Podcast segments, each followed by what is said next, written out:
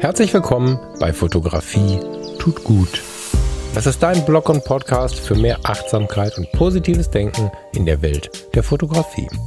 Und wenn du magst, gern auch für mehr Achtsamkeit und positives Denken durch die Fotografie. Ich bin der Falk und freue mich diebisch darauf, gemeinsam mit dir über den ein oder anderen Tellerrand zu blicken. Hello, herzlich willkommen, schön, dass du da bist, hier bei Fotografie tut gut.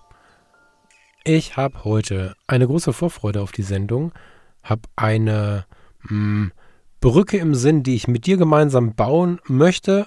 Den Bauplan entwickeln wir jetzt aber gemeinsam, beziehungsweise du setzt dich jetzt zu mir. Wir machen uns einen Tee, einen Kaffee, was auch immer. Ich habe hier einen Kaffee und wenn der leer ist, habe ich gleich noch ein Glas Wasser. Wenn du Bock hast und Zeit hast, tu es mir gleich, hol dir irgendwas Entspanntes zu trinken und lass uns mal ein bisschen über. Nee, hol das erstmal, drück mal auf die Stopptaste. Besorgst dir und wenn du dann wieder da bist, jetzt vielleicht, dann lass uns mal über ein Thema sprechen, das man super gut mit der Fotografie oder mit, mit der Kamera in der Hand oder auch mit dem Fotobuch auf dem Schoß lernen kann, üben kann, verbessern kann. Damit verstärkt man maximal gut die Wirkung seiner Fotos, die Trefferquote, besondere Momente einzufangen und die Trefferquote auch Fotos zu machen von Dingen, die du vorher auf jeden Fall übersehen hättest. So. Gleichermaßen ist es aber auch so, dass du in deinem Leben ganz schön was verändern kannst. Das ist jetzt ein sehr großes Wort, da muss man sehr vorsichtig mit sein. Das verspricht einem ja jeder zweite Online-Kurs für 5000 Euro. Die nächste halbe Stunde oder vielleicht auch 40 Minuten mal schauen, sind aber umsonst. Also sicherlich nicht umsonst, aber du musst dafür nichts bezahlen, außer vielleicht, keine Ahnung, ein Gruß, wenn wir uns mal sehen oder so. Und es geht darum, wie wir im Leben aufmerksamer werden. Wir haben in allen möglichen Lebensbereichen immer wieder solche Sätze wie habe ich gar nicht gemerkt, du siehst mich nicht, ich fühle mich nicht ernst genommen, warum hast du das nicht vorher gesagt, warum habe ich das nicht vorher bemerkt oder auch in der Fotografie, wie hast du das denn gesehen? wo war denn das? Wann hast du denn das Foto gemacht? Warum hast du dieses Foto gemacht? Wie bist du auf die Idee gekommen? Oder die letzten Jahre sind wie im Flug vergangen. Boah, die letzte Woche, ich habe es gar nicht gemerkt, die ist schon wieder rum. Umso älter man wird, umso mehr rast die Zeit.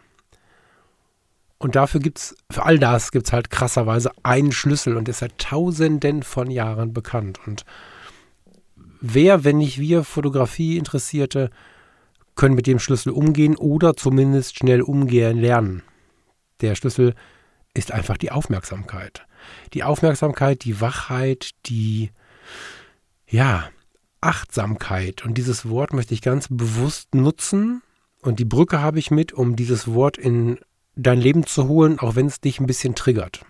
Ich habe es ein paar Mal schon gemacht in den Sendungen und in jeder Sendung kommen 10% oder so kritische Gedanken dazu, weil es ja ein sehr totgerödeltes Wort ist. Das ist ein Wort, was in den letzten, ich würde sagen, fünf bis zehn Jahren sehr stark verkauft wurde. Das ist aber tausende von Jahren alt und wir können wirklich in ganz, ganz alte Lehren gucken. Wir finden es irgendwo im Buddhismus, wir finden es bei den Stoikern. Die Achtsamkeit ist schon ganz, ganz früh aufgefallen als ein, ein, ein ja, ich wollte gerade sagen ein Medikament, ne? aber es ist irgendwie ja schon ne? ein, ein äh, gedachtes, sofort wirksames Generalmedikament gegen ganz viele Dinge. Oder für ganz viele Dinge ist sogar noch viel schöner, ne? zu etwas hin, anstatt von etwas weg. Und ich möchte heute mit dieser Brücke, die wir jetzt zusammenbauen, dir zeigen, wie du, auch wenn du es vielleicht anders nennst, lass uns das mal Aufmerksamkeit nennen heute, das Baby, wie du damit ganz viel verändern kannst. In der Fotografie, in deinem Wohlfühlen, in der inneren Ruhe, in vielleicht sogar deiner Beziehung, sei es in der Familie, in der Ehe, auf der Arbeit, in der Freundschaft. However, das Ding ist wirklich richtig krass und ich übertreibe keinen Meter, wenn ich sage, ich habe damit mein Leben verändert. Das ist ein Weg. Erstmal sich darauf einlassen ist ein Weg und ich kann mir vorstellen, dass du schon viele Jahre zuhörst und bei dem Wort trotzdem denkst, oh. Und ich wiederhole es trotzdem, weil ich glaube, durch die, ich hoffe, immer sehr, sehr ehrlich herübergekommene Art, sie war auf jeden Fall sehr, sehr ehrlich gemeint, habe ich ein bisschen Vertrauen schaffen können und es erreichen können, dass du mir als Zuhörerin oder Zuhörer ein bisschen vertraust und dann vielleicht auch drüber nachdenkst, wow, er sagt es schon wieder. Achtsamkeit. er hat das Wort gesagt und ich möchte für dieses Wort, für die dahin, äh, dahinterliegende Aufmerksamkeit wirklich eine Lanze brechen und heute ein paar ganz praktische Dinge mitbringen, wie du da reinfinden kannst. Wie du dich mit dieser, dieser Facette der Wahrnehmung, dieser Ausrichtung der Wahrnehmung anfreunden kannst und wie du sie zum Teil deines Lebens machen kannst. Weil bei mir ist es schon viele Jahre so, dass ich nicht durch den Tag laufe und denke, uh, jetzt bin ich mal achtsam, sondern das baut sich relativ schnell, wenn man das konsequent durchzieht, in den Alltag ein. Und dann ist deine Wahrnehmung, ohne dass du irgendwelche Pillen genommen hast, ums x-fache gesteigert. Das ist total krass und gleichermaßen auch total entspannend. Achtsamkeit ich möchte jetzt keine ganze Sendung drüber machen, ich habe ganz viele gemacht. Du hast kürzlich wieder eine gehört und das alle paar Monate, alle paar kurzen Monate, vielleicht sogar alle paar Wochen wiederhole ich so ein paar Achtsamkeitsdinger. Jetzt mache ich für dich, solltest du vielleicht neu hier sein, nicht so richtig einen Blick drauf haben oder einfach auf die Wiederholung stehen, ein paar Minuten einen ganz schnellen Abriss über das Thema Achtsamkeit, Aufmerksamkeit, intensive Wahrnehmung. Es geht immer um den gegenwärtigen Moment und um den Fokus auf den gegenwärtigen Moment. Es geht darum, zu versuchen, den Moment besonders breit wahrzunehmen und dabei aber sehr bewusst, ohne ihn zu bewerten, wahrzunehmen. Das ist erstmal echt eine Aufgabe, die man aber üben kann. In der Endfassung heißt es dann, dass mir bewusst ist, wie mein linker Fuß gerade steht, um mal auf die Körperlichkeit einzugehen. Dass mir, während ich das jetzt hier gerade aufnehme, bewusst ist, welche Kleidung ich gerade trage und welches Kleidungsstück wo vielleicht gerade zwickt oder auch nicht. Welche Auflageflächen ich auf dem Boden oder auf dem Sessel habe. Diese Kleinigkeiten. Wie ist denn die Temperatur gerade? Wie geht es mir gerade? Wie fühle ich mich mental? Bin ich fit äh, und so? Und am Anfang frage ich mich das natürlich so ein bisschen ab. Nachher wird es aber sehr, sehr schnell zu so einem kleinen Moodboard in dir. Du weißt es einfach. Und dadurch, im ganz Kleinen, wenn du hier so eine Aufnahme aufnimmst wie ich, auf einem Bürostuhl sitzend, ein Mikrofon vor der Nase, passiert es nicht mehr, dass dir ein Fuß einschläft und du es nicht merkst. Passiert es dir nicht mehr, dass du plötzlich beim Aufstehen irrsinnige Rückenschmerzen hast, weil du hast es kommen sehen und dich anders hingesetzt. Es passiert dir nicht mehr, dass du über ein Gespräch so müde geworden bist, dass du fast einschläfst und es gar nicht auffangen kannst, weil du die ganze Zeit ja wusstest, okay, meine Konzentration gibt, gibt gerade nach, ich äh, mache mal ein Fenster auf oder ich bewege mich mal oder so. Das sind so die kleinen, schönen Nebensächlichkeiten dieser Geschichte und Achtsamkeit ist einfach zu üben, und das ist natürlich jetzt nur ein ganz kurzer Abriss, den Moment bewertungsfrei, aber auch ganz bewusst wahrzunehmen. Nimm dir an der Ampel, hält einer an, macht eine Vollbremsung, reißt die Tür auf und schreit dich an. Und du reagierst nicht und flippst völlig aus, sondern schaust dir die Situation an, bewertest sie nicht, bewertest diesen Menschen nicht und denkst, was ist da los? Was macht er jetzt? Und suchst vielleicht eher eine Lösung, anstatt du aussteigst und ihn haust. so. Das sind dann so, so Endmomente. Die Achtsamkeit hilft dir, den Autopiloten auszuschalten die besondere Kunst ist und die besondere Schönheit liegt auch da drin, finde ich, in so Alltagsmomenten nicht den Autopiloten zuzulassen. Unser Geist hat diesen Autopiloten installiert und wenn wir Dinge oft genug getan haben, fährt er ein. Und dann machen wir uns Gedanken um die Arbeit, sind nicht im Moment, sondern gucken nach vorne, nach hinten, zermürben uns den Kopf und fahren zum Beispiel unseren Weg zur Arbeit. Und ich weiß nicht, wie oft mir in früheren Jahren passiert ist, dass ich die Strecke zur Arbeit von Ratingen nach Düsseldorf gefahren bin, irgendwann am Parkplatz war und dir nicht genau viel hätte beschreiben können, was so passiert ist auf diesem Weg. Obwohl ich natürlich geblinkt, gelenkt, Leute vorgelassen habe, weitergefahren bin und so. Und dennoch ist es einfach so passiert. Und diese kleinen Auto, Piloten-Dinge, die natürlich erstmal mehr Raum für andere Sachen machen. Wie, ich mache nochmal eben eine WhatsApp, ich lese mal eben im Handy, ich mache mir riesig Gedanken und so. Diese ganzen Dinge führen dazu, dass wir, wenn wir einen Autopilot schalten, trotzdem unsere Welt nicht wahrnehmen und ein verändertes Zeitgefühl haben. Wenn wir uns dann am besten gar nicht mehr ablenken lassen, sondern nur in unseren Gedanken so diese Wege laufen, dann nehmen wir die Wege nicht wahr und die Zeit nicht wahr. Und dann ist die Woche so vorbei, wenn wir viele Autopilot-Momente hatten. Ich habe da ein Beispiel geprägt, oder mich hat ein Beispiel geprägt, so rum ist das richtig, was ich hier immer wieder erwähnt habe, das möchte ich auch nochmal kurz mit reinnehmen. In der Zeit meiner Therapie war es so, dass ich wöchentlich zur Therapie gefahren bin und äh, von Düsseldorf, einem Außenstadtteil in Düsseldorf, mit der U-Bahn in die Innenstadt gefahren bin. Der Beginn dieser Therapie lag direkt nach der Reha. Das heißt, ich war eigentlich gechillt, ich war entspannt, ich war im Frieden mit mir selbst. Ich hatte nicht vor, mich durch den Job oder irgendwas oder irgendwen großartig fertig machen oder stressen zu lassen oder so. Äh, ist eh so eine Sache, ob uns andere stressen oder wir uns selber. Aber ich hatte jedenfalls eine ziemlich gute Mitte gefunden und war auch so ein bisschen in meiner Mitte. Ich war mit mir zufrieden und hatte diese Termine auch so geplant, weil ähm, wenn man, also Psychotherapie ist jetzt was, worüber wir offen reden können. Ne? Das ist vorbei, dass das irgendwie unangenehm ist. Ich hatte auf Knien, falls du neu bist, in den Dünen gesessen und gesagt, ich gehe nie wieder ins Krankenhaus. Ich war einfach völlig fertig mit diesen ganzen sterbenden Menschen, konnte ich nicht mehr gut umgehen, habe es teilweise auf mich projiziert. Großes Thema, Riesenthema, nicht für diese Sendung. Ich war auf dem Weg zur Therapie, war aber verhältnismäßig ausgeglichen und zufrieden. Hatte mir das Ganze so geplant, dass ich ähm, im Dienstplan quasi einen Tag früher frei hatte, habe den auch großzügig früher frei gemacht, sodass ich Zeit hatte und nicht irgendwie darüber rasen muss und dann halb geschwitzt in irgendeinen so Therapiestuhl sacke, sondern hatte geplant, mit der Bahn rüberzufahren. Das äh, gab mir Zeit nachzudenken. Ich bin ähm, an der Königsallee ausgestiegen. Das war gar nicht die nächste Haltestelle, aber dies war ganz nett so, weil dann konnte man ein bisschen die Kö runterlaufen. Die ja, wie soll man sagen, die, die, die Kösen bunter äh, Ort irgendwie und total spannend zum Leute gucken. Und wenn du in Düsseldorf die Königsallee runterläufst und gehst dann rechts ab, Schadowstraße und dann ging es dann irgendwann hinterm Hofgarten in so eine Wohnsiedlung. Das ist ein ganz interessanter, abwechslungsreicher Ort, ähm, Weg, Weg und Ort. Zwei Fotoläden auf der Strecke. Und ich ähm, hatte in der Regel noch nichts gegessen. So äh, bin ich dann immer zu so einem Japaner gegangen vorher, habe da noch was Japanisches gegessen. Ich habe das wirklich zu so einem Seelen-Wellness-Tag gemacht. Und äh, ich habe das immer schön beschrieben, wenn ich aus der, aus der ähm, U-Bahn rauskam, dann war da so, so, ein Eiswagen ganz häufig, gerade im Sommer.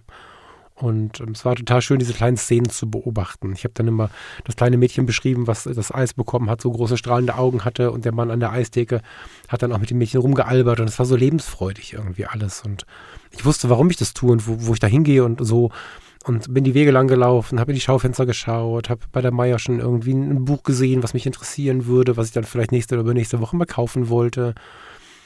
Bin zum Japaner runter, habe mich da hingesetzt, was gegessen, was ich noch nicht kannte, neue Geschmäcker ausprobiert. Bin die Straße weiter runtergelaufen. Es war einfach eine wunder, wunderschöne Zeit, bevor ich dann natürlich auch an die ernsten Themen ging. Aber ich habe richtig so Seelenwellness betrieben, das kann man so sagen. Und dann wurde es aber irgendwie wieder stressiger auf der Arbeit. Es gab mehr Drama und dann war privat noch irgendwie Sorge und dann merkte ich schon, na, so entspannt bin ich nicht mehr und ich sah den Eisverkäufer und grinste mir ein, aber bin halt so weiter geflitzt und war da jetzt jemand, war da, wusste nicht mehr so richtig, was ich da gesehen habe. Hab keine Bücher mehr gesehen im Schaufenster bin zwar noch zum Japaner gegangen, aber habe dann eher so das gegessen, was ich kannte und habe das so schnell gegessen und so zur Nahrungsaufnahme halt, wofür es eigentlich viel zu teuer ist, aber so war das, ne? Und bin dann irgendwie durch den Park dann noch, den Umweg habe ich noch gemacht, aber auch irgendwie mehr gezwungen, so war so ein bisschen in diesem ich muss mich jetzt zwingen, mich wohlzufühlen Modus, der ganz schwierig ist und durch den man immer wieder durch muss, so war so in dem Moment. Und dann spitzte sich die Lage zu und spitzte sich die Lage zu und dann war es irgendwann so, dass ich da irgendwie aus der U-Bahn rauskam, an dem Italiener vorbeirannte und aber gar nicht mehr gesehen habe, ob der jetzt offen oder zu hatte. Also das, das Geschäft selber, der, der, der Wagen. Bin dann ähm, an dem Meierschen vorbei, ohne es zu merken. Hab mir beim Starbucks, der ähm, am Anfang der, der Shadow Arkaden ist, wo man einfach mal eben reinrennen kann, einen Kaffee und irgendwie einen Muffin oder irgendeinen Quatsch gekauft oder so, so ein, die haben so, das ist ganz lecker, aber ist jetzt kein Mittagessen, ne? Die haben so so Brot, wie heißt denn das, Focaccia oder was? So Brote, wo du dazwischen halt ein bisschen Salbei, ein bisschen Mozzarella, Tomate und so. Ganz nett alles. Ich habe gerade Wortfindungsstörungen, ich weiß gar nicht, wie es heißt, aber habe mir halt irgendein so Fastfood reingeschoben, den Kaffee to go irgendwie so runtergekippt auf dem Weg, den ich dann gegangen bin. Bin dann noch quer durchs Wohngebiet und nicht durch den Hofgarten, weil war ja auch irgendwie effizienter. War auch später dran, weil war ja immer Drama in der Klinik und am Ende hat sich's angefühlt, umso mehr sich das zuspitzte, als wenn ich so der Aufgabe wegen gleich dort sein zu müssen, durch so einen Eiskanal rannte. Es fühlte sich an, durch einen Eiskanal gerannt zu sein. Ich bin meine Orte gegangen, habe nicht mehr gemerkt, was rechts und links los war, war irgendwie in Gedanken, war noch völlig gestresst von dem, was war, was wird morgen sein, was wird daraus werden und so. Und das war nicht geil, ne? Und das war der Autopilot, der hatte voll zugeschlagen und es war überhaupt nichts mehr mit Aufmerksamkeit, Wahrnehmung war völlig verringert und ja, da kann man sich ja vorstellen, dass das dann auch eher kriselig war, äh, wie ich dann offen für die Therapie war. Ne? Die hatten mich dann da zwar immer rausgeholt, die Therapie, genau genommen die Therapeutin, ne, die hat äh, das natürlich bemerkt und wirklich, wirklich, wirklich immer ganz, ganz tolle Werkzeuge am Start gehabt, um äh, mich da rauszuholen so. Und ich habe mir in der Zeit schon überlegt, und das ist sicherlich auch ein bisschen die Basis für diese Sendung, wie man sich in solchen Stresszeiten den Kram wiederholen kann. Diese, ja, diese Fähigkeit, ausgeglichen durch die Welt zu laufen und wirklich wahrzunehmen, was gerade passiert. Weil der Weg, den ich gegangen bin, am Anfang und am Ende, unterschied sich um eine Viertelstunde oder so. Ja, ich war ein bisschen später dran, kam eine U-Bahn später an. Das fahren die im 5-Minuten-Takt oder so. Lass es 10 Minuten gewesen sein. Und die Ersparnis, die ich durch den, nicht, nicht durch den Hofgarten laufen und durch den, durch den Starbucks irgendwie hatte, die war auch nicht so richtig relevant. Das ist ein bisschen, als wenn du wie ein Irrer irgendwo hinrast und derjenige, der gechillt gefahren ist, dann nachher neben dir an der Ampel steht. Das, oder wenn wir früher mit dem Rettungswagen in Martinsville in die Stadt geflogen sind, das war natürlich irgendwie schon eine relevante Zeit, weil es da ja teilweise um Sekunden oder Minuten ging. Aber wenn du dann ausgestiegen warst und hattest dein Gerappel dabei, dann fuhr äh, Oma Brömmelkamp vorbei, die du vor zehn Minuten überholt hast. Also es ist einfach alles so ein bisschen relativ, was die Zeitersparnis angeht. Und bekommen hatte ich doppelt so viel Stress, doppelt so viel inneren Druck, doppelt so viel Verlust an Lebenszeit. Da gehe ich gleich nochmal drauf ein. Aber nichts Schönes. Und ich hätte mit dem, mit dem Einsatz von 10 Minuten, 12, 15 Minuten, die nichts verändert hätten an dem, was mich gestresst hat, nichts hätten die verändert, hätte ich wirklich den Akku aufgeladen. Und das ist die Kunst. Und das wollen wir erreichen, wenn wir versuchen, ein achtsames Leben zu führen, immer wieder im Kleinen den Ladestecker anzustecken. Und das zu erreichen ist ähm, für mich inzwischen überlebenswichtig. Das klingt krass, ne, überlebenswichtig. Aber wenn man sich überlegt, dass einem wirklich Lebenszeit fehlt, wenn der Autopilot ständig an ist, dann ist das schon eine krasse Sache. Ne? Also wenn wir merken, boah, die Woche ist schnell rumgegangen, dann hatten wir wahrscheinlich viel zu arbeiten in einem gut eingearbeiteten Arbeitsfeld. Und das kann natürlich auch die Familie sein, das kann Erziehung, Job, ähm, das kann auch Sport sein übrigens. Ne? Also alles Mögliche, was wir regelmäßig machen, will im Autopilot gemacht werden.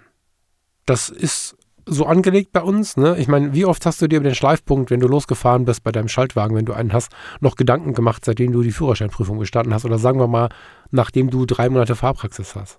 Ich, äh, nie wieder. Ja, so, oh, Schleifpunkt, Gas, Gas geben, langsam kommen lassen, Kupplung, ja, und jetzt können wir erster Gang, zweiter Gang. Das ist irgendwann automatisch. Und ich meine, natürlich könnte man jetzt auch das Ganze auf die Spitze treiben und ganz bewusst schalten und so. Weiß nicht, ob man nicht die Zeit anders nutzen kann, weil wenn wir fahren und den Autopiloten mit den Füßen weiter nur fahren lassen, also wir fahren Auto, und uns dann nicht damit beschäftigen, was wird gleich sein, was wird morgen sein, was war gestern, was ist im Job, was ist mit meiner Ehe, ich war irgendwo nicht gut drauf, da war jemand anders nicht gut drauf, la la la. Du bist nicht im Moment. Und wenn du es schaffst, wenn du morgens zur Arbeit fährst, obwohl vielleicht die Arbeit stressig wird, nicht vorher schon zu überlegen, boah, was muss ich denn eigentlich alles machen? Hoffentlich schaffe ich das alles. Boah, war der oder die gestern doof zu mir. Wenn du das schaffst, mit der Zeit wegzuschieben und einfach diesen Weg zu fahren und zu schauen, ach guck mal, seit wann steht denn da so ein alter Baum?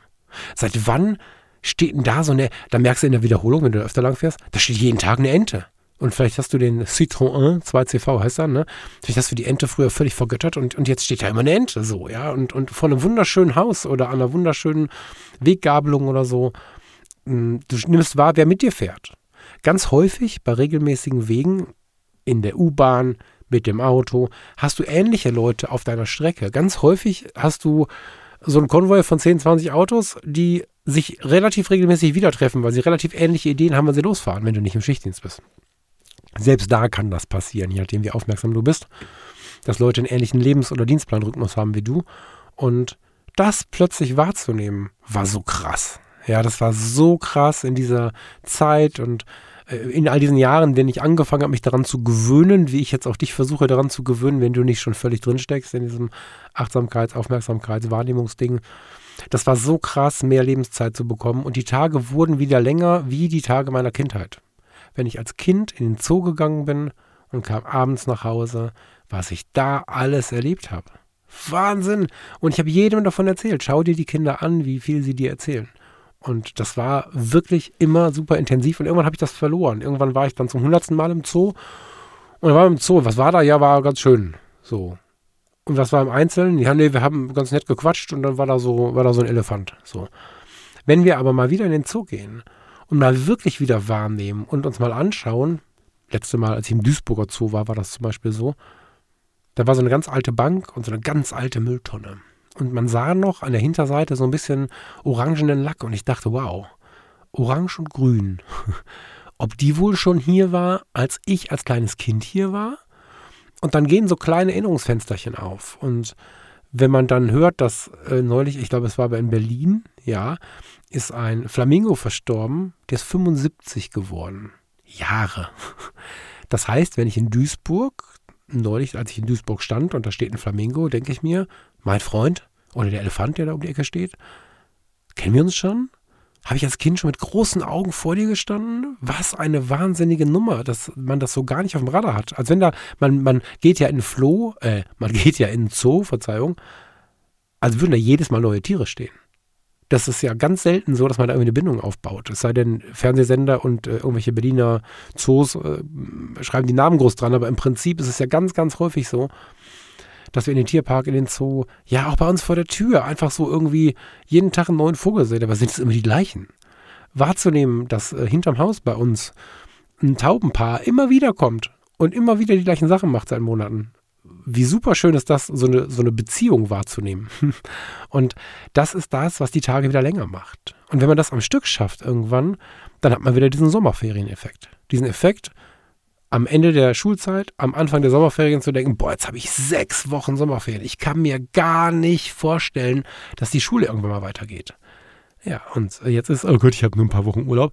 Ja, wenn du das aber so machst, dass du Dinge erlebst, neue Dinge erlebst, Dinge zum ersten Mal erlebst, dich auf Dinge einlässt, diese berühmte Achtsamkeit mal rauslässt, die jedes Kind serienmäßig hat. Ne? Wir haben uns die nur abtrainiert durch, das macht doch sonst keinen Sinn, das lohnt sich nicht das ist nicht effizient genug. Damit haben wir das getötet. Aber es ist wieder zu beleben. Es ist quasi nur im Kryoschlaf und wir können es jetzt wieder rausholen. Und das ist das, was ich, glaube ich, auch als Generalbass unter diesem Podcast liegen habe und was ich immer mal wieder auspacken muss. Und jetzt möchte ich mit dir mal darüber sprechen, wie du die Kamera in die Hand nehmen kannst und da aktiv dran arbeiten kannst. Wie du wirklich versuchen kannst, so wieder ein bisschen mehr Lebenszeit zu bekommen, nicht mehr dieses Gefühl zu haben, oh Gott, das ist alles so schnell gegangen und so. Selbst in total stressigen Zeiten kannst du da so ein bisschen mehr Lebenszeit rausholen, ohne dass es Stress ist, sondern es ist sogar was ganz, ganz, ganz Entspannendes. Und am Ende werden die Fotos geiler. Das ist der schönste Effekt dabei. Deswegen sind wir hier nicht nur bei Tut gut, sondern bei Fotografie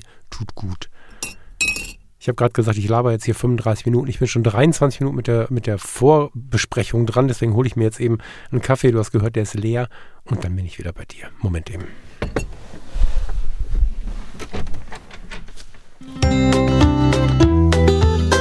An dieser Stelle möchte ich dir mit einer kleinen Werbeunterbrechung den Fotografie tut gut Freundeskreis ans Herz legen.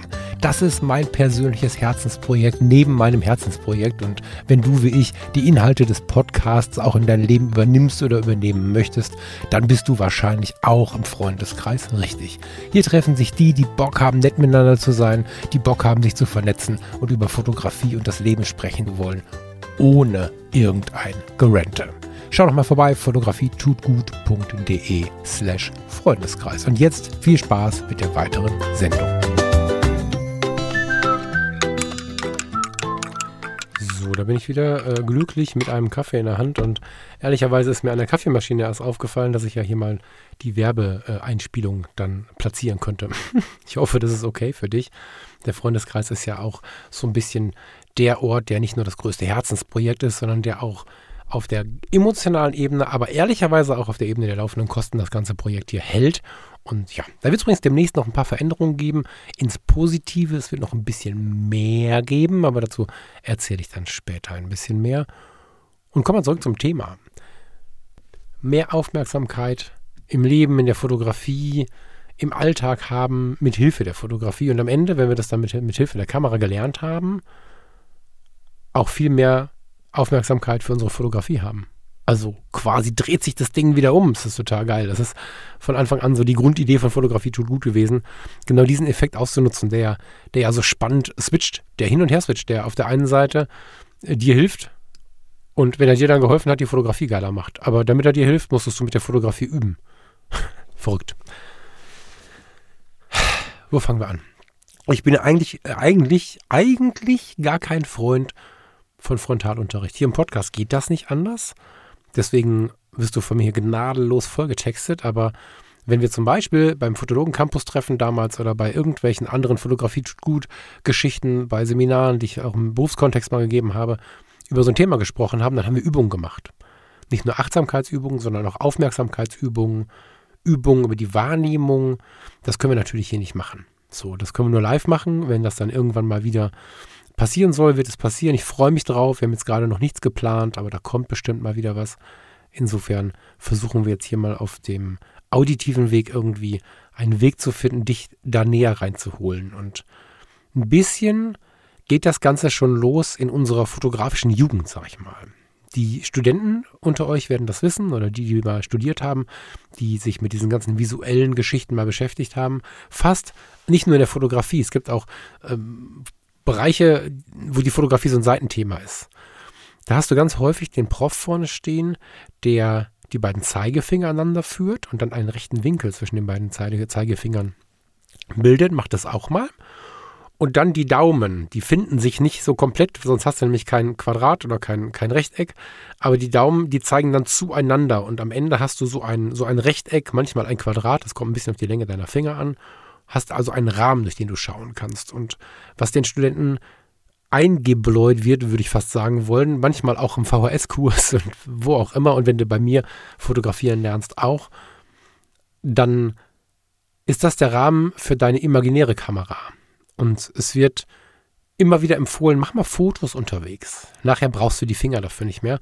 Aber es ist ja nun ein Unterschied, ob du die Welt anschaust mit unseren Augen, mit unserem super beweglichen Kopf, mit den Augen, die sich in dem Kopf bewegen, während wir uns bewegen und so. Das ist ja eigentlich der totale Wahnsinn von den Möglichkeiten der Perspektive und der Wahrnehmung und so. Und wenn du dann ein schönes Foto machen möchtest, dann musst du ja erstmal aus diesem riesigen Wust an Informationen, selbst wenn du irgendwo stehst, den Ort rausfinden, der interessant ist, den Teil, den du raussezierst aus dem Gesamten, aus dem großen Ganzen, der interessant ist, weil die nackte Totale ohne Vordergrund und so ist meistens schwierig.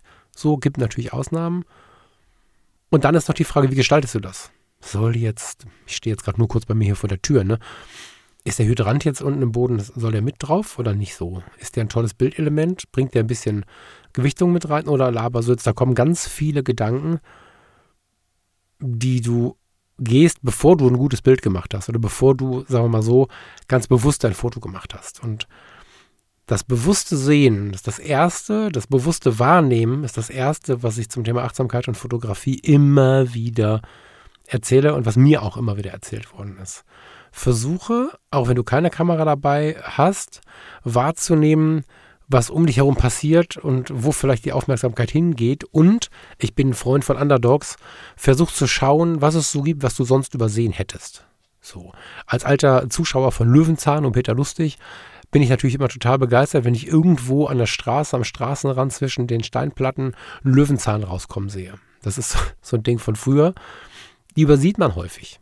Das ist nicht üblich, dass man sowas sieht. Oder äh, wenn irgendwo aus so einer alten Natursteinmauer, besonders im Sommer, sich dann so ein Gras den Weg nach außen sucht oder eine Pflanze, eine Blume, was auch immer für ein Kraut, versucht irgendwie ans Leben zu kommen, weil der Samen halt an dieser Stelle gelandet ist, wo er eigentlich nicht so einen perfekten Ort hat, aber sie hat die Energie, ins Leben zu kommen. Und da steckt so viel drin, auch für ein Foto, aber meistens übersehen wir es und reagieren nicht drauf. So und ganz bewusst zu schauen, was ist mit, mit, mit Farben, Formen, Texturen, Licht. Eigentlich zeichnen wir mit Licht. Und ich weiß nicht, ob du das kennst, vielleicht ist es auch eine hochintime Verbindung oder Erinnerung von mir. Ich versuche es mal trotzdem nach außen zu tragen. Wenn du das verstehst und damit matchst, dann schreib mir gerne mal, ganz, weil das habe ich, glaube ich, so offen noch nie gesagt. Wenn ich als Kind in irgendeiner Situation unzufrieden war. Wir Kinder weinen dann schon mal. Also wir Kinder ist geil, ne? Wenn wir Kinder sind, dann haben wir zu dieser Zeit, wir haben deutlich mehr geweint als im Erwachsenenzeitalter, weil wir natürlich viele Dinge gar nicht verparken konnten, nicht verstehen konnten, nicht so richtig wussten. Hallo Leica, das ist der falsche Moment. Ja, ich komme gleich nicht so richtig wussten, wie wir mit der Situation umgehen sollten. Und, und dann ist es häufig so, dass das Kind halt weint, sich aufregt, äh, sich alleine fühlt, sich ungerecht behandelt fühlt und so. Und kennst du diesen Moment nach dem Weinen, wenn du so eine Müdigkeit in dir hast? Und ganz häufig ist es dann irgendwie auch aufgelöst, alles nicht mehr so schlimm. Vielleicht kam auch schon irgend so ein beschwichtigender Satz irgendwie von, von meinem Gegenüber und dann hast du als Kind irgendwie auf deinem Bett gelegen oder, oder auf dem Sofa und hast so ein bisschen geschluchzt und warst so müde vom Weinen und, und irgendwie war es aber dann okay. Die Nachmittagsstunden waren gekommen und dann mir fielen dann immer so die Lichter auf, wenn ich, während diese runterkamen, die so durchs Fenster kamen. Also ob das das halb runtergelassene Rollo war und es diese Streifenmuster waren, die vielleicht flackerten, weil vor der Tür ein Baum war, der flackerte. Dieses Rauschen von draußen oder vielleicht auch ein Auto, was einparkte oder auch nur Waldrauschen. Ja, diese, diese ganzen Dinge habe ich plötzlich viel stärker wahrgenommen. Ich habe, wenn ich ähm, in einem Zimmer war, wo so ein, so ein, wie soll man sagen, so ein, so ein Vorhang neben dem Fenster war und vielleicht irgendwas vor der Tür, das kann ein Baum sein, das können auch Fenster sein, die sich bewegen oder so, irgendwas flackert und reflektiert im Licht und malt dann so auf der, auf der Raufasertapete rum das ist für mich bis heute eine ganz intensive Erinnerung, die mich äh, an unsere, ja, unseren Staat erinnert, ne? An die Kindheit. In der Kindheit waren wir Meister darin, sowas wahrzunehmen. Und ich habe schon viele Menschen getroffen, die diese Erinnerung kennen. Und vielleicht ist es eine andere bei dir, aber wir haben Dinge, die wir intensiv wahrgenommen haben als Kinder. Ähm, ich habe Autos immer sehr intensiv wahrgenommen, weil ich immer schon ein großer Fan von Autos war. Ich wusste, wer welches Auto fährt. Ich habe geguckt, welche Reifen auf den Autos sind, welche Marken. Ich habe mich so, also nerdig eigentlich, ne? Aber ähm, wenn ich dann heute wieder nachschaue und mich damit beschäftige, dann geht es mir gut. So finden wir auch die Punkte, die uns vielleicht beruhigen können, vielleicht auch fotografische Ziele. Ne? Ich bin noch nicht mehr dazu übergegangen, leider. Jedes Mal, wenn ich so ein Lichtspiel sehe, wie ich es gerade beschrieben habe, das auch zu fotografieren. Ich habe davon ein paar Bilder online, keine Frage. Bei Instagram vorwiegend und im Freundeskreis auch. Das ist dann kontemplative Fotografie, ne, übrigens, by the way. Das ist das, was dir begegnet im Leben. Was dir so begegnet, wo du gerade stehst, gehst oder liegst. Und sich damit zu beschäftigen, das ist wunderschön. Ganz bewusstes Sehen in dem Moment, in dem du es spürst. Ähm, und wenn du das versuchst aufzumachen in deinem Alltag, auch in deinem Stressalltag, auch in deinem Berufsalltag, den Fokus für, wo ist hier ein Foto? offen zu lassen. Was berührt mich gerade? Oder wenn du merkst, irgendwas berührt oder beruhigt dich oder regt dich auch auf, so, dass du schaust, was ist das? Gibt es dafür eine Form, ein Detail, eine Beschreibung? Ist es eine Textur von der Tapete, von der Wand, von was auch immer oder was ganz Konkretes, wo du weißt, okay, das bewegt mich jetzt. Warum bewegt mich das denn jetzt? Also ganz bewusst da reingehen, warum das jetzt gerade mit dir resoniert und was es mit dir macht. Also ich habe gerade mit dem Lars bei Zwischenblende und Zeit über die kognitive Resonanz gesprochen. Das ist im Prinzip, im Prinzip nichts anderes, nur andersrum betrachtet. Ne? Und zu versuchen, bewusst wahrzunehmen, bewusst zu sehen, ob man eine Kamera dabei hat oder nicht, ist schon mal sehr, sehr wichtig. Ich kenne Menschen, und ich bin mir sicher, du triffst sie auch, die gehen durch ihren Alltag mit einem nicht ganz so zufriedenen Blick. Im Einzelfall ist das jetzt auch noch sehr charmant beschrieben. Und du siehst ihnen an, wie sie innerlich strugglen und im Stress sind und keine Ahnung. Vielleicht rede ich sogar manchmal von mir oder von dir. Ich hoffe, das weitgehend von mir geschoben zu haben, aber pff, also manchmal ist das so, ne? Und wenn ich an diese Menschen denke, dann läuft mir ein kleiner Schauer den Rücken runter, weil die alles sind, aber nicht bewusst. Weil ganz oft ist so, gerade noch bei Edeka, ohne Witz vor, jetzt haben wir ein, vor drei Stunden bei Edeka. Da war vor mir ein, ein Mann meines Alters, boah, wirkte eher unfreundlich und gestresst und negativ. Und ich dachte, Junge, und ich, ich habe die Brücke auch nicht gekriegt zu überlegen, oh Gott, was, was der arme Mann hatte für einen inneren Kampf, sondern ich war genervt von dieser negativen Ausstrahlung. Dann hatte er bezahlt Und dann kam so ein wacher Moment, dann guckt er die Verkäuferin an und sagt mit ganz strahlenden Augen, ich wünsche Ihnen noch einen wirklich schönen Tag, lassen Sie sich nicht so stressen. Lächelte sie total warm an, ging weiter und draußen auf dem Parkplatz war wieder der Grumpy-Blick da. Er war ein total netter Mensch. Das machen nicht viele Menschen. Viele Menschen sagen floskelnhaft irgendwas. Der war echt nett. Und der war trotzdem voll in seiner Welt. Und ganz viele Menschen rennen, Autopiloten gesteuert, wie so Cyborgs durch den Tag und nehmen die anderen Menschen nicht mehr wahr. Und klar, ne, wir haben unser Leben, wir haben unser Leben im Smartphone. Das Smartphone ist Teil unserer, unseres Lebensbereiches, ob wir wollen oder nicht. Klar hat das eine große Rolle und Relevanz, aber wenn wir über die Straße gehen, finde ich es immer eher unangenehm, wenn sich zehn Leute begegnen. Man guckt sich nicht mal mehr in die Augen, sondern guckt so auf die Straße runter und so. Das ist nicht schön. Wir können uns mal zunicken, wir können uns anschauen, zwischendurch mal lächeln. Das ist, das ist ja diese kleine zwischenmenschliche Kommunikation, die wirklich schön ist, auch wenn man sich vielleicht nie wieder sieht. So. Total schön. Und um wieder mehr Menschen wahrzunehmen, ist ja auch sowas für direkten Kontakt. Ne? Wenn du den ganzen Tag unter Menschen bist, nimmst sie aber nicht wahr, wirst du schlechter im Umgang mit Menschen. Das ist so. Wenn du Menschen fotografieren möchtest, hast aber nie Kontakt zu Menschen, wird es dir deutlich schwerer fallen, als wenn du darin trainiert bist. Wenn du seit 15 Jahren solo bist und dir eine Frau herbeiwünscht und es kommt einfach keine Frau und keine interessiert sich für dich und du bist aber auch inzwischen schambehaftet und hast nie was mit Frauen zu tun und äh, kommst dann in die Situation, mit jemandem reden zu müssen oder gar eine Porträtshooting machen zu wollen, dann brichst du zusammen, bevor es losgeht. Oder schämst dich und bist rot und lässt Sachen fallen und keine Ahnung. Wenn du jeden Tag arbeitest, äh, direkt an, an, an, an vorderster Front im Fitnessstudio oder so und siehst jeden Tag seit 15 Jahren hübsche Frauen, kannst du trotzdem völlig gut auf sie zugehen. Und diese Übung dahinter, jetzt bin ich vom Mann ausgegangen, ne? das ist jetzt bescheuert, aber ihr kriegt das gedreht. Wisst, dass ich da nicht irgendeine komische Denke mit dahinter stehen habe. Hm, wenn du aber nicht in der Übung bist, weil du immer in deinen Gedanken bist und mit Menschen nichts mehr zu tun hast, dann verkümmert das alles ein bisschen. Du nimmst immer weniger Menschen wahr und dabei ist der Kontakt mit Menschen und manchmal der kurze Kontakt auf der Straße super inspirierend, auch fotografisch übrigens. Und wenn wir anfangen, wieder ganz bewusst nicht so irgendwie in diesen Auto Autopiloten zu verfallen, sondern ganz bewusst zum Beispiel als einen Wecker, wir müssen uns Wecker stellen für, für die Situation des Autopiloten, ein Wecker kann sehr gut sein, wenn ich einen Menschen sehe, grüße ich den. Oder grinse ihn an oder guck mal. Oder wenn er jetzt mich gar nicht beobachtet, dann ist halt egal, aber dann habe ich wahrgenommen, dass er mich nicht sieht. So.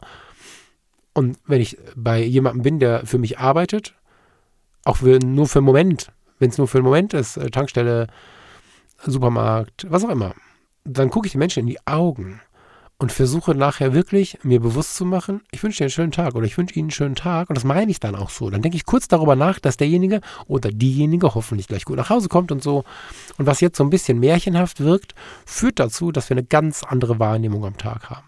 Eine ganz, ganz andere. Beobachte dich mal, wie du beim Kassieren Menschen in die Augen guckst oder auch nicht. Wie intensiv du direkt nach dem Bezahlen weißt, wer da gerade gesessen hast oder ob es dein Gegenüber getan hat. Denen geht es ja genauso. Denen kann es genauso passieren, dass sie dich nicht wahrnehmen, sondern nur irgendwie das Geld, 14,50 Euro, danke, auf Wiedersehen, schönen Tag noch, Wiedersehen, der nächste, guten Tag, schön, dass Sie da sind. So, da gibt es die einen und die anderen. Beide sind nicht böse, aber den einen geht es besser. Viel, viel besser. Und das ist so ein kleiner Tipp, bevor man die Kamera in die Hand nimmt, wirklich im Alltag erstmal ganz bewusst darauf zu achten, was macht was mit mir? Was bewegt mich halt, ne? So meine ich das. Und bin ich in der Lage, noch die Menschen wahrzunehmen und schaue ich ihnen in die Augen? Nehme ich sie wahr? Das ist ein ganz, ganz schöner Wecker in der ganzen Situation. Und um stetig zu üben, ein bisschen mehr wahrzunehmen, wieder ein bisschen mehr aufzumachen, ist halt wirklich ein ganz bewusstes, aber auch böses Wort in der heutigen Zeit, langsames Fotografieren. Geil. Ich habe das mit den Fotologen haben wir es mal umgesetzt mit Thomas Jones als Übung. Damals war der Fotologen-Campus mit am Start und die Teilnehmer am Campus und Thomas und ich sind an einem verabredeten Tag losgezogen und wussten, heute um, weiß ich nicht, 14 Uhr haben wir alle einen Kaffee to go in der Hand und dann trinken wir den zusammen alleine also zusammen alleine, weil jeder in seinem Ort, wir hatten äh, Hörer aus Kanada, wir hatten Hörer ähm, aus Dänemark, wir hatten Hörer, Hörerinnen und Hörer auch aus Österreich, äh, aus Polen waren welche dabei, Italiener, ganz viele Deutsche natürlich aus allen möglichen Bereichen. Und wir wussten in einer sehr breiten Hörerschaft, die noch breiter war als die hier von Fotografie tut gut, gar keine Frage, waren Leute losgezogen, hatten sich vorher auch dazu gemeldet, um alleine dazustehen, im Wissen, dass die ganze Community auch an einem anderen Punkt steht und das gleiche macht. Und dann haben wir diesen Kaffee ausgetrunken und dann hatten wir alle diesen Tag Zeit. Und das kann man natürlich reduzieren. Ich habe das damals Tag der Stille genannt. Mhm. Den Kaffee nicht ganz kalt werden lassen hier. Ich habe das damals Tag der Stille genannt. Das muss kein ganzer Tag sein. Und es ist gut, wenn man es mal macht. Aber wenn du es nicht als einen ganzen Tag hinbekommst, dann fährst du halt für zwei Stunden in die Stadt. Besser ist, den Wecker nicht zu stellen, aber so what, fährst du halt für zwei Stunden in die Stadt. Wenn du mal in die Stadt fährst, in der du seit vielen Jahren vertraut bist. Ich weiß, dass es einzelne Menschen gibt, die so viel im Leben springen mussten, dass sie das so nicht haben. Die meisten haben aber entweder an ihrem Wohnort oder an ihrem Heimatort, wenn sie ihn erreichen können, mal eben eine Fußgängerzone, ein was auch immer, wo sie wirklich häufig sind. Fußgängerzonen haben die spannende Situation, dass über den Geschäften ganz häufig Menschen wohnen. Oder zumindest gehen die Häuser weiter. Und wir sind ganz, ganz oft nicht in der Lage zu sagen, was ist denn da oben drüber eigentlich? Und der Handyladen, ist der in einem Altbau oder ist das neu gebaut? Weil unten sind riesige Schaufenster reingeschnitten, in welche Häuser auch immer. Und wir sind ganz oft, und das finde ich total erschreckend, konsumorientiert. Wir gehen durch die Fußgängerzone und wenn wir mit der Kamera durch die Fußgängerzone gehen, dann gucken wir ein bisschen nach Streetfotografie. Vielleicht gibt es mal irgendwie, weiß ich nicht, bei uns gibt es so einen Brunnen, wo ich schon mal einen Fotografen stehen sehe. Das ist der Dumeklemmer Brunnen zum Beispiel oder in Ratingen, hier gibt es die Peter- und Paul-Kirche. Das ist ein ganz geiler Hintergrund, auch so für, für so, so ein bisschen ähm, Porträt und sowas. Aber im Prinzip habe ich jetzt noch nie gesehen, dass einer mal da oben geguckt hat. Äh, kannst du sagen, welche Häuser in deiner Fußgängerzone stehen, was da oben so los ist? Die meisten nicht. Und wenn man damit mal anfängt, ob das jetzt attraktive Fotos werden oder nicht, ist überhaupt nicht wichtig, sondern wenn man, damit erstmal anfängt zu sortieren, okay, was gibt es denn hier eigentlich so?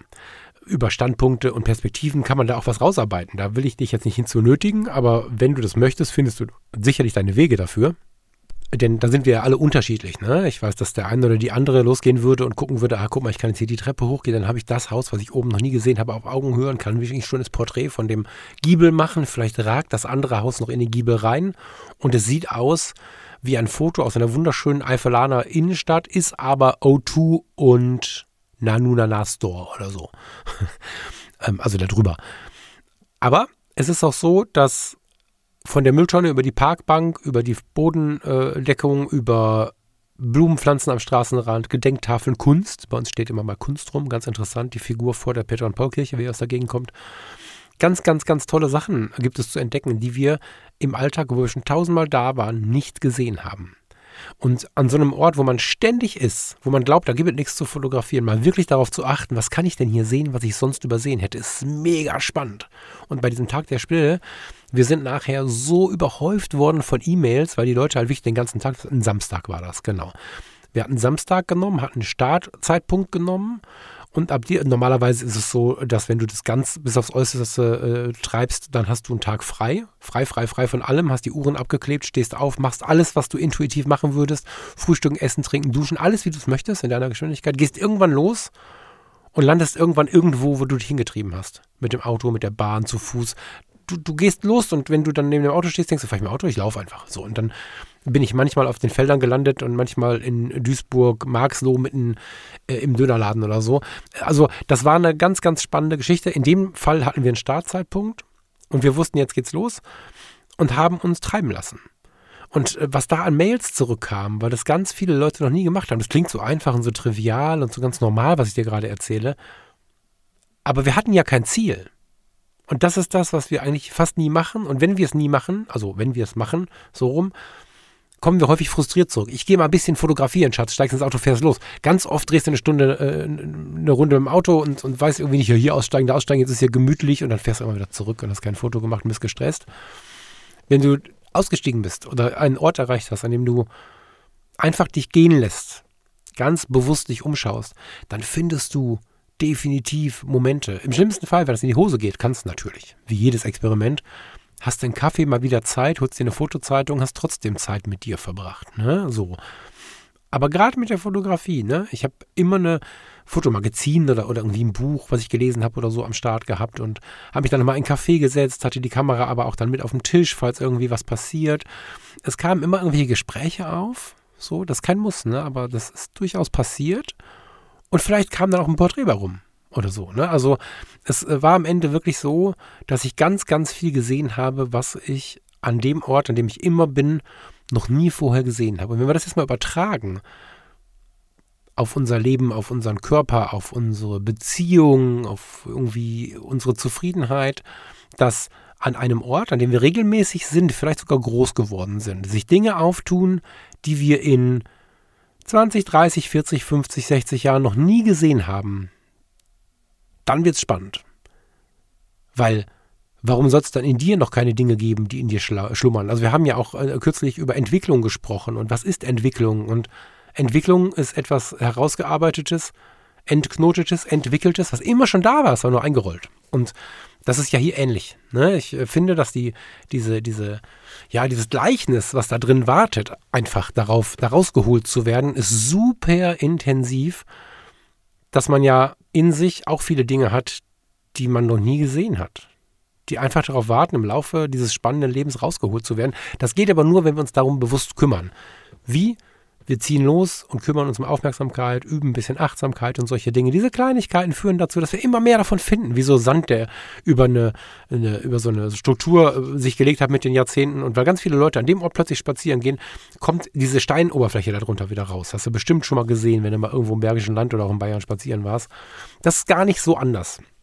Dass irgendwann Strukturen rauskommen, die man gar nicht mehr gesehen hat. Nicht immer nur die schönen, aber es ist zumindest sehr, sehr ehrlich und meistens ziemlich bewusstseins- und, und auch so lebenserweiternd irgendwie, finde ich. Und warum ich gerade langsam gesagt habe, langsames Fotografieren führt dazu, dass du bei dir bist. Es ist relativ, ah, relativ gefährlich will ich nicht sagen, weil das ein schönes Beiboot ist. Eigentlich versuchst du ja im Hier und Jetzt zu bleiben und dir keine Gedanken gestern und morgen zu machen. Wenn du aber Zeit hast und langsam fotografierst, wirst du sicherlich immer wieder von deinem Geist ein bisschen abgelenkt werden, während du überlegst, was könnte jetzt die richtige Perspektive sein und so nicht. Also wenn du jetzt zum Beispiel, ich erinnere mich gerade in Wuppertal, habe ich, den habe ich auch bei Instagram online, habe ich so, so ein ganz kleines Pflänzlein in einer Natursteinmauer gefunden und da ragte von der Seite Licht drauf, was durch ein offenes Fenster reflektiert wurde. Sehr düsteres, schwarz-weißes Bild mit einem Licht und dann einer ganz filigranen Pflanze. Und da bin ich drum rumgestapft und habe die ganze Zeit den Moment gesucht oder die Perspektive gesucht, wie ich diese kleine Pflanze mitnehmen kann und mich an sie erinnern kann. Und in diesem Moment war ich voll in der Welt. Und hatte ich das Foto gemacht, dann bin ich so weitergelaufen und dann kommt so ein Flow auf. Und dieser Flow führt dazu, dass ich ganz intensiv und auch entspannt dabei, aber wach die Umgebung scanne, aber auch viel nachdenke. Und wenn das anfängt parallel zu laufen, dann wird es halt richtig spannend, weil wir dann vieles entspannter und so ein bisschen gelassener wahrnehmen können, was auch sonst so um uns herum passiert. Und wenn dann irgendein kleiner Trigger kommt, habe ich ja vorher auch ja, quasi geübt, ne? Also wenn jetzt ein Trigger kommt, wie die Farm, äh, die, die Farbe, die Form oder, oder bei mir ist es dann häufig so ein, so ein einfallendes Licht von irgendwo, was ich aus der Kindheit irgendwie kenne oder ein Auto oder, oder, oder, dann bin ich sofort wieder in der Fotografie und bin sofort wieder in diesem Moment. Und diese Mischung daraus ist nicht der Autopilot, weil dann erinnere ich mich plötzlich an die Dinge, wie ich sie geklärt habe, wie ich für mich traurig wurde, eine Erkenntnis hatte oder auch total glücklich war oder eine Riesenlast von den Schultern hatte, weil mir eine Idee einfiel, wie ich was lösen kann, als ich in Wuppertal war und im Luisenviertel, jetzt kann ich es in dem Fall genau benennen, zwischen der Natursteinmauer, ein bisschen um den Spielplatz rumgegangen und da stand ein alter Mercedes. Und den habe ich auch noch fotografiert, weil der auch so schön im Licht stand. So. Auch bei Instagram. Und dann hast du plötzlich solche Erinnerungsanker an den Dingen, die du gelöst hast oder wie du sie lösen möchtest. Und das ist eine Form der Aufmerksamkeit. Da wirst du nach so einem Tag, wenn es nur zwei Stunden vom Tag waren, wirst du niemals denken, boah, ist der schnell vorübergegangen.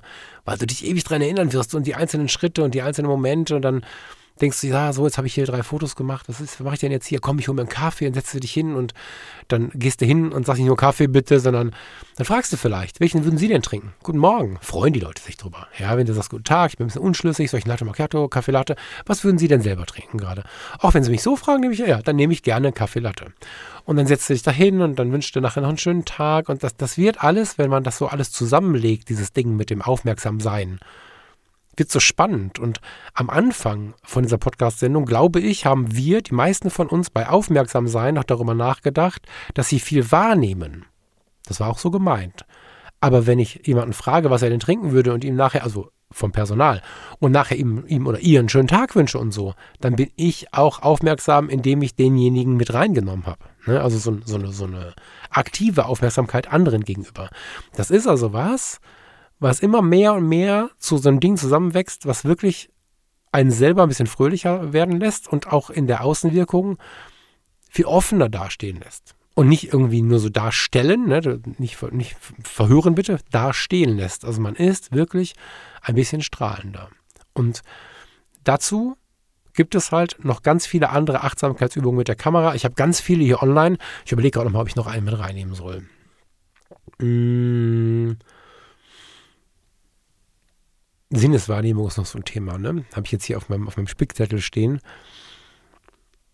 Ich habe im, auf der letzten Reise, ich habe es erzählt, ganz intensiv mich mit der Welt der Gehörlosigkeit beschäftigt. So. Es war wirklich toll, dann Einblick zu bekommen. Und ich bin den beiden Menschen, Charlotte und Dirk, ganz, ganz lieben Gruß an der Stelle, extrem dankbar, da einen Einblick bekommen zu haben. Und immer, wenn ich mich mit, damit beschäftige, mit solchen Themen, mit, mit Menschen, die in irgendeiner in irgendeinem Sinn eine Einschränkung haben, und das ist ja auch Story of my Berufslife, ne? also es ist ja auch meine Berufswelt, ähm, dann fällt mir auf, dass sie für einen anderen Sinn mehr oder längere Antennen haben. Das ist ganz oft so, dass der eine Sinn vielleicht gar nicht abgedeckt ist, gar nicht wahrgenommen werden kann, der andere aber umso mehr. Und das ist ein sehr, sehr magisches Feld, wenn man sich da mal drauf einlässt. Und wenn wir als kleine Achtsamkeitsübung uns einfach mal den Sinnen hingeben, dann hast du die Möglichkeit, in einen fotografisch achtsamen Flow zu kommen, den du vielleicht noch gar nicht kennst. Wenn du ein Natur- und Tierfotograf bist, bist du es vielleicht gewohnt, in den Ansitz zu gehen, auf den Eisvogel zu warten, weil der andere Fotograf, die andere Fotografin hat erzählt, der kommt da und dahin. Du kennst vielleicht den Wildwechsel auf der Lichtung nebenan, du weißt vielleicht all diese Dinge und wunderst dich vielleicht über den Falk, der ganz oft so, so Rotkehlchen porträtiert und so. Das kommt daher, also erstmal mag ich die und bin nicht so ein Superlativtyp, aber das kommt unter anderem auch daher, weil ich mich gerne von den Sinnen in den fotografischen Flow ziehen lasse.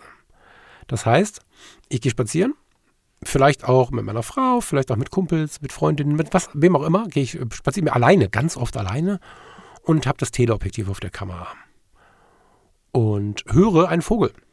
So, man hört draußen viele Vögel, aber irgendeiner ist in der Nähe. Und dann bin ich jetzt Försters Sohn, aber habe keinen Waffenschein, habe aber ein Teleobjektiv. Und dann höre ich irgendwo so einen kleinen Mann oder so eine kleine Frau rufen. Die rufen nicht nach mir, das ist mir durchaus bewusst. Ne? Aber ich bekomme mit, da ist jemand. In der Regel siehst du den nicht sofort. Das ist sehr, sehr selten, dass das Rotkehlchen direkt neben dir sitzt. Also am ehesten das Rotkehlchen, aber so. Und dann suche ich es und gucke und gehe so durch die Büsche und je nachdem, wie du so deine, deine Perspektive veränderst, kannst du ja dann mehr oder weniger gut durchs Blattwerk gucken und irgendwann siehst du den kleinen Vogel, der da ruft. Und diesem Sinn, diesem, diesem Hörsinn in dem Moment dann zu folgen und auf die kleine Anführungsstriche in der Luft Jagd zu gehen, um diesem Vogel, diesem Vogelart zu begegnen und dann vielleicht sogar ein Foto mitzunehmen, das ist ein total schönes Spiel, was dich in so eine Beschäftigung mit dieser Sache bringt, die sehr naturnah ist. Du hast einen Einblick in die Natur, du bist super entkoppelt von deinen ach so schlimmen Problemen und bekommst plötzlich mit, wie die Nahrungssuche, aber auch das soziale Miteinander. Du kommst in diese kleine Welt, in diese Tierwelt, die parallel zu uns passiert, während wir ach so riesige Probleme haben, die vielleicht gar nicht so relevant sind. Weiß ich nicht, was meinst du?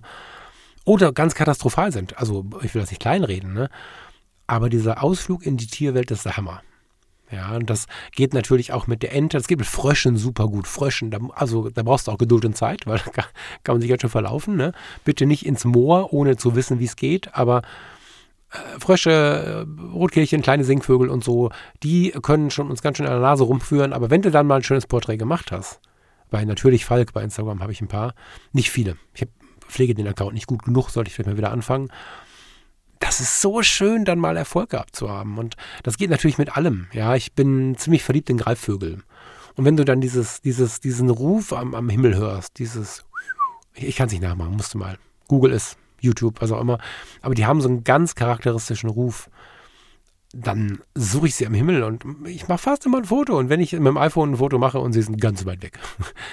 Aber das ist wirklich was, was, was riesig Spaß macht, dem Sinn hinterher zu, äh, Fahnden quasi, was denn da gerade, was du gerade hörst und dann vielleicht visuell transportieren kannst. Das kann aber auch ein Bagger sein. Das kann auch sein, dass du in deinem Wohngebiet bist und der Bagger macht dich wahnsinnig oder er entspannt dich, irgendwie so ein monotones Geräusch die ganze Zeit, aber der gehört da nicht hin, den kennst du nicht, ne? Fahr halt mal gucken. Wo ist er denn? Also mit dem Fahrrad zu Fuß, geh gucken, was auch immer. Und ähm, der Regenbogen. Ja, ich habe kürzlich in, in Santo Domingo, äh, Quatsch, in La Romana, in der Dominikanischen Republik, das erste Mal einen Regenbogen gesehen, der, der schien auf dem Boden zu stehen. Ich dachte, dass das optisch nicht geht. Ich habe ich vorher mein ganzes Leben so noch nicht gesehen. Mega, ja. Und wenn du sowas dann versuchst zu fotografieren, das ist eine total schöne Achtsamkeitsübung, weil du deinen Fokus auf etwas legst, was dir nachher die totale Genugtuung schenkt. Und in dieser Beschäftigung hast du nicht so viel Zeit für das direkte Nachdenken an deine Probleme, weil du suchst ja so, tauchst in eine andere Welt ein, nimmst vielleicht auch andere Herausforderungen wahr und wirst innerlich so viel ruhiger. Und wenn du dann danach mit dem schönen Porträt des Rotkehlchens oder mit dem, mit dem Foto von dem kleinen, kleinen Greifvogel, der oben über der Wiese kreist, wenn du dich dann hinsetzt auf die, auf die Bank und durchatmest, dann kann das super schön sein. Und vielleicht kommt dir dann der Gedanke, vielleicht kommt dir dann die Träne oder die Freude, weil du weißt, wie du vielleicht einen Knoten lösen kannst mit dir. Und diese enge Verbindung zwischen Fotografie und Dingen lösen, zwischen Fotografie und Dinge wahrnehmen, viel intensiver wahrnehmen und dadurch mehr Lebenszeit zu haben, längere Tage zu erleben, die ist mega. Wenn du Handelsreisender bist, viele, warum auch immer von uns hier, fahren viel mit dem Auto durch die Gegend oder haben weite Wege, um, um zur Arbeit zu kommen und so. Wenn du auch einer oder ein Nee von diesen bist, oft sind dann die Fahrtstrecken so ungenutzte Strecken, dann fangen wir an zu telefonieren oder irgendwas, aber am Ende ist trotzdem so, dass sich der Tag irgendwie, der ist so durchgeflossen. Und wenn wir die Viertelstunde, die wir uns irgendwie in den Rasthof reinsetzen, oder die halbe Stunde, weiß ich nicht, wie du es dir angewöhnt hast. Ich bin zu euphorisch, ich habe einen zu trockenen Mund gerade. Wenn du diese Stunde mal nutzt und nimm dir einen Kaffee to go, ich brauche immer einen Kaffee irgendwo, ne? deswegen könnte ich verstehen, wenn du dir ersatzweise dann irgendwo einen Kaffee to go holst und hältst mal am Straßenrand an und machst mit der Kamera, die du immer dabei bist, und wenn es das iPhone ist, aber also bei mir ist jetzt im Moment immer eine analoge und das iPhone, aber gehst mal bewusst raus und fotografierst mal was. Das ist so geil und du brauchst nicht das Schloss Neuschwanstein, an dem du zufällig vorbeikommst, alle sieben Monate, sondern fahr in einer Gegend, in der du nicht unbedingt zu Hause bist. Vielleicht auch landschaftlich ist sie anders. Einfach mal von der Autobahn ab. Geh einfach mal zu Fuß, wenn es denn eine Ausfahrt gibt, hinterm Rasthof mal raus. Das ist so geil, was du dann finden kannst, wenn du dir einfach mal eine Viertelstunde Zeit nimmst, mit der Kamera in der Hand die Dinge wieder zu suchen, die du sonst übersehen hättest, wenn du so lange geflitzt wärst. Und was habe ich auf diese Methode, oft auch ohne Kamera, schon wunderschöne Orte entdeckt. Also das ist so magisch. Ich habe eine Zeit lang in meiner Ausbildung, ähm, bin ich für den ADAC den Rückholdienst gefahren. Ähm, und hab, wenn ich dann keine Dienste auf dem Rettungswagen hatte, habe ich die Zeit aufgefüllt, nicht mit dem Stadtkrankenwagen, sondern bin dann häufig auf den Fernkrankenwagen, auf den Fernverleger gegangen und habe dann Leute aus Österreich abgeholt, die im Skiurlaub irgendwie verunfallt waren und dann mit einem gebrochenen Bein oder gebrochenen Beinen irgendwie wieder nach Hause mussten und so. Und auf diesen Fahrten gab es natürlich auch entsprechend viele Leerfahrten. Ich weiß nicht, ob sie da heute besser geworden sind, aber zu der Zeit war das noch so. Und äh, wir haben immer mal wieder Pause gemacht, irgendwo. So, ja, komm, fahr mal hier runter, wir gucken mal, stehen. Und dann sind wir irgendwo am, Ra am Start. Klar, ne, das sah ein bisschen wilder aus. Da steht diese leuchtende, wilde äh, Karre, wollte ich schon sagen, das wilde leuchtende Auto irgendwo im Grünen. Aber das war echt immer schön.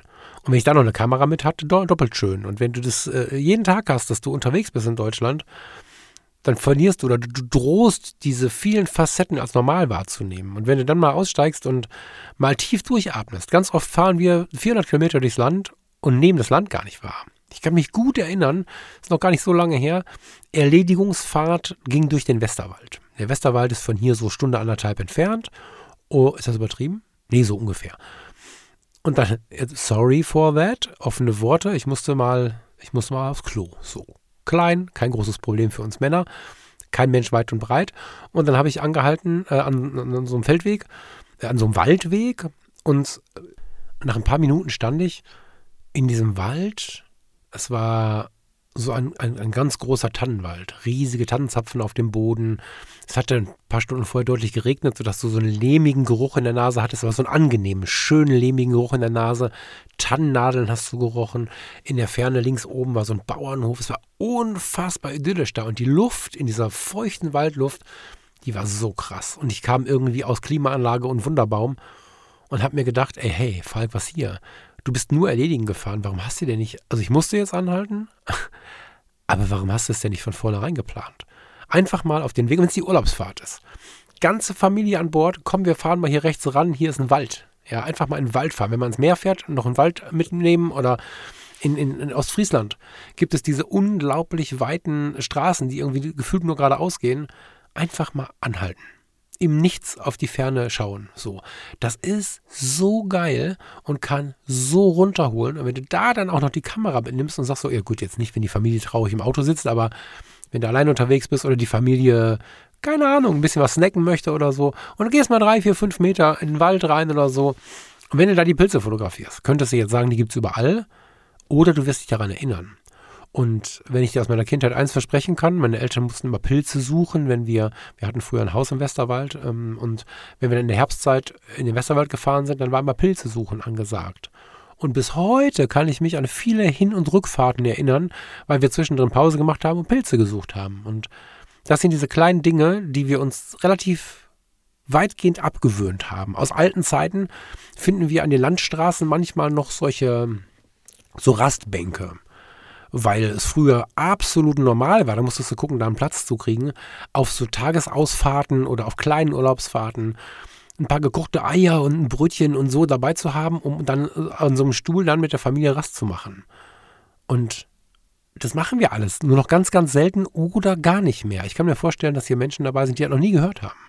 Und wenn wir diese Rast einlegen und wenn wir alleine sind und niemanden haben, mit dem wir da sitzen können und quatschen können, dann nehmen wir die Kamera und fotografieren Dinge. Und wenn wir diese Rastbänke fotografieren, ohne dass sie äh, irgendwie jemanden da sitzen haben, ne? aber ganz bewusst wieder wahrzunehmen, was ist denn hier, wo ich lang fahre und zu versuchen, über den Tellerrand zu schauen, zu versuchen, mal wieder mit offenem Fenster zu fahren oder gar anzuhalten, zu riechen, wo bin ich denn hier? Ich bin hier in Rheinland-Pfalz und der Wald, der ist gerade ganz feucht und es ist ganz tolles, ganz, ganz tolle Luft hier gerade und gleich bin ich wieder in der Innenstadt von Düsseldorf. Wie geil, dass ich hier die Freiheit habe, kurz anzuhalten und wenn du das so riechst und machst dann in der Situation ein Foto von dem Tannenzapfen auf dem Boden, der vielleicht noch ein bisschen feucht ist, raureif, so oh Gott, das ist ein komisches Bild, nachdem wie ich erzählt habe, wie ich da hingekommen bin. Auf, die, auf diesem Tannenzapfen liegt noch ein bisschen Raureif oder noch ein bisschen Regen. Dann ist das der totale Wahrnehmungsöffner. Diese Tage werden nicht so einfach an dir vorübergehen. Und am Ende, ähm, wir werden noch viel über solche oder so ähnliche Dinge sprechen kommen ja dann noch ganz andere Situationen. Dann wirst du nicht nur die Tage wieder mehr erleben, du wirst nicht nur mehr Fotos wieder haben von den Tagen, du wirst nicht nur mit mehr Freude fotografieren, weil du wirst irgendwann feststellen, davon kann man schöne Fotos machen. Wir sind ja schon meistens dabei, ein bisschen zu überlegen, wie können wir es ein bisschen verbessern, wie können wir ein bisschen mehr zeigen, was wir da gefühlt haben und so. Und auch in der kontemplativen Fotografie, was das ja dann eigentlich ist, ne, sind wir in der Lage, uns deutlich zu verbessern probieren es analog, probieren es digital, weil es ganz viele verschiedene Facetten, die uns dann auch wieder wirklich helfen können, dass es uns irgendwie besser geht in diesem Wuselalltag. Und wenn wir dann noch weitergehen auf diesem Weg, dann kommen die richtig spannenden Dinge. Von denen möchte ich heute nicht reden, aber einen Ausblick möchte ich dir geben. Wenn du dieses Thema weitertreibst, wenn du dich weiter damit beschäftigst, wenn du dir so Inhalte wie diese hier anhörst, holst dir mal ein Buch, Podcast, was auch immer, dann kommt irgendwann der Moment, wo du dir den Tipp geben kannst, so, was ist denn, wenn du in eine totale Krisensituation gerätst? Irgendwie bist du in einer Situation, wo dein Chef, deine Chefin dich an die Kandare nimmt und dich richtig oder eine Kollegin oder ein Kollege, völlig egal, anschreit oder in irgendeiner Form nicht cool behandelt, herablassend behandelt. Oder du kommst in die Situation, deine Nerven zu verlieren und jemand anderen so zu behandeln. Vielleicht gibt es die Situation, die ich gerade im Auto beschrieben habe, beim Autofahren. Ne? Mein Gott, wie oft sehe ich da Leute ausrasten. Heute Morgen erst, so wie, wie viel passiert an so einem Tag. Ne? Ich habe alle Beispiele nur von heute. Heute Morgen in der Ratinger Innenstadt hat ein Autofahrer einen Fußgänger übersehen, hat so gerade eben noch gebremst, war sicherlich keine Absicht. Und der Fußgänger ist total ausgerastet. Ich meine, ich, alles gut, ne? Ich meine, der ist fast überfahren worden, da darf man sich schon mal erschrecken. Aber der hat fast einen Herzinfarkt vor Schreien bekommen und Arschlochpenner, keine Ahnung, ist total durchgedreht. Und in dem Moment nicht mehr sofort durchzudrehen und in all den anderen Momenten oder selber sich einbremsen zu können, das ist halt Gold, ne? Und das funktioniert auch irgendwann, indem wir dann zum Beispiel merken, okay, ähm, Achtsamkeit, ne? Ich bin im Hier und Jetzt, ich spüre auch meine Emotionen. Und in mir kocht es gerade hoch, dass ich in einer, in einer, halben Sekunde den so anbrülle und schaffst dann die Bewertung auszumachen. Zu sagen, okay, kurz locker bleiben, mal kurz rauszoomen. Was passiert hier eigentlich gerade? Ich bin gerade fast überfahren worden. Hm, guck dem Typen, der dann neben mir steht, nach Vollbremsung in die Augen in seinem Auto und der guckt völlig erschrocken. Und also der, kein Mensch sagt dann, cool, ich hätte dich fast überfahren. Ich bin tatsächlich in der Lage zu sagen, hey, nichts passiert, alles cool. Und geht dann weiter. Wie geil das ist, kannst du dir gar nicht vorstellen. Es ist so schön. Und ich bin lange Jahre, naja, bis in die Jugend, ja, bis ins junge Erwachsenenalter, der gewesen, der die Tür aufgerissen hätte. Ne? Und die Kurve zu machen und sie zu verinnerlichen und irgendwann nicht mehr ins Buch gucken zu müssen, nicht mehr den Podcast hören zu müssen und nicht mehr die Notizzettel aufmachen zu müssen, sondern irgendwann das in Fleisch und Blut zu haben, unfassbar schön. Echt. So. Und das macht Achtsamkeit, Aufmerksamkeit, Wahrnehmung, wenn wir sie richtig einsetzen, mit der Fotografie und mit unserem Leben. Und das sind Wechselwirkungen, die dann entstehen. Und das ist der beste Einstieg, um wirklich an der Persönlichkeit so ein bisschen dran umzuschrauben, wenn wir merken, wir sind unzufrieden mit allem. Und wenn du dich für die Streetfotografie interessierst, für die Naturfotografie, für die Porträtfotografie, wahrscheinlich gibt es in jedem, in jedem Genre der Fotografie, kannst dich über alles interessieren, wie ich das mache, in jedem Genre der Fotografie gibt es da Anwendungsgebiete, die auch die Fotos besser machen. So. Eine Stunde. Ich habe gesagt, ich rede jetzt mal 30 Minuten drüber. Ich hoffe, du konntest ein bisschen was mitnehmen. Ich freue mich wie immer darüber, dass äh, du, oder wenn du, ich kann es gar nicht erwarten, ne? ich freue mich wie immer darüber, wenn du diese Sendung vielleicht teilst, wenn du sie vielleicht ein bisschen verbreitest, weiterempfiehlst und dabei ist natürlich nicht wichtig, ob du 22 Follower oder 22.000 Follower hast.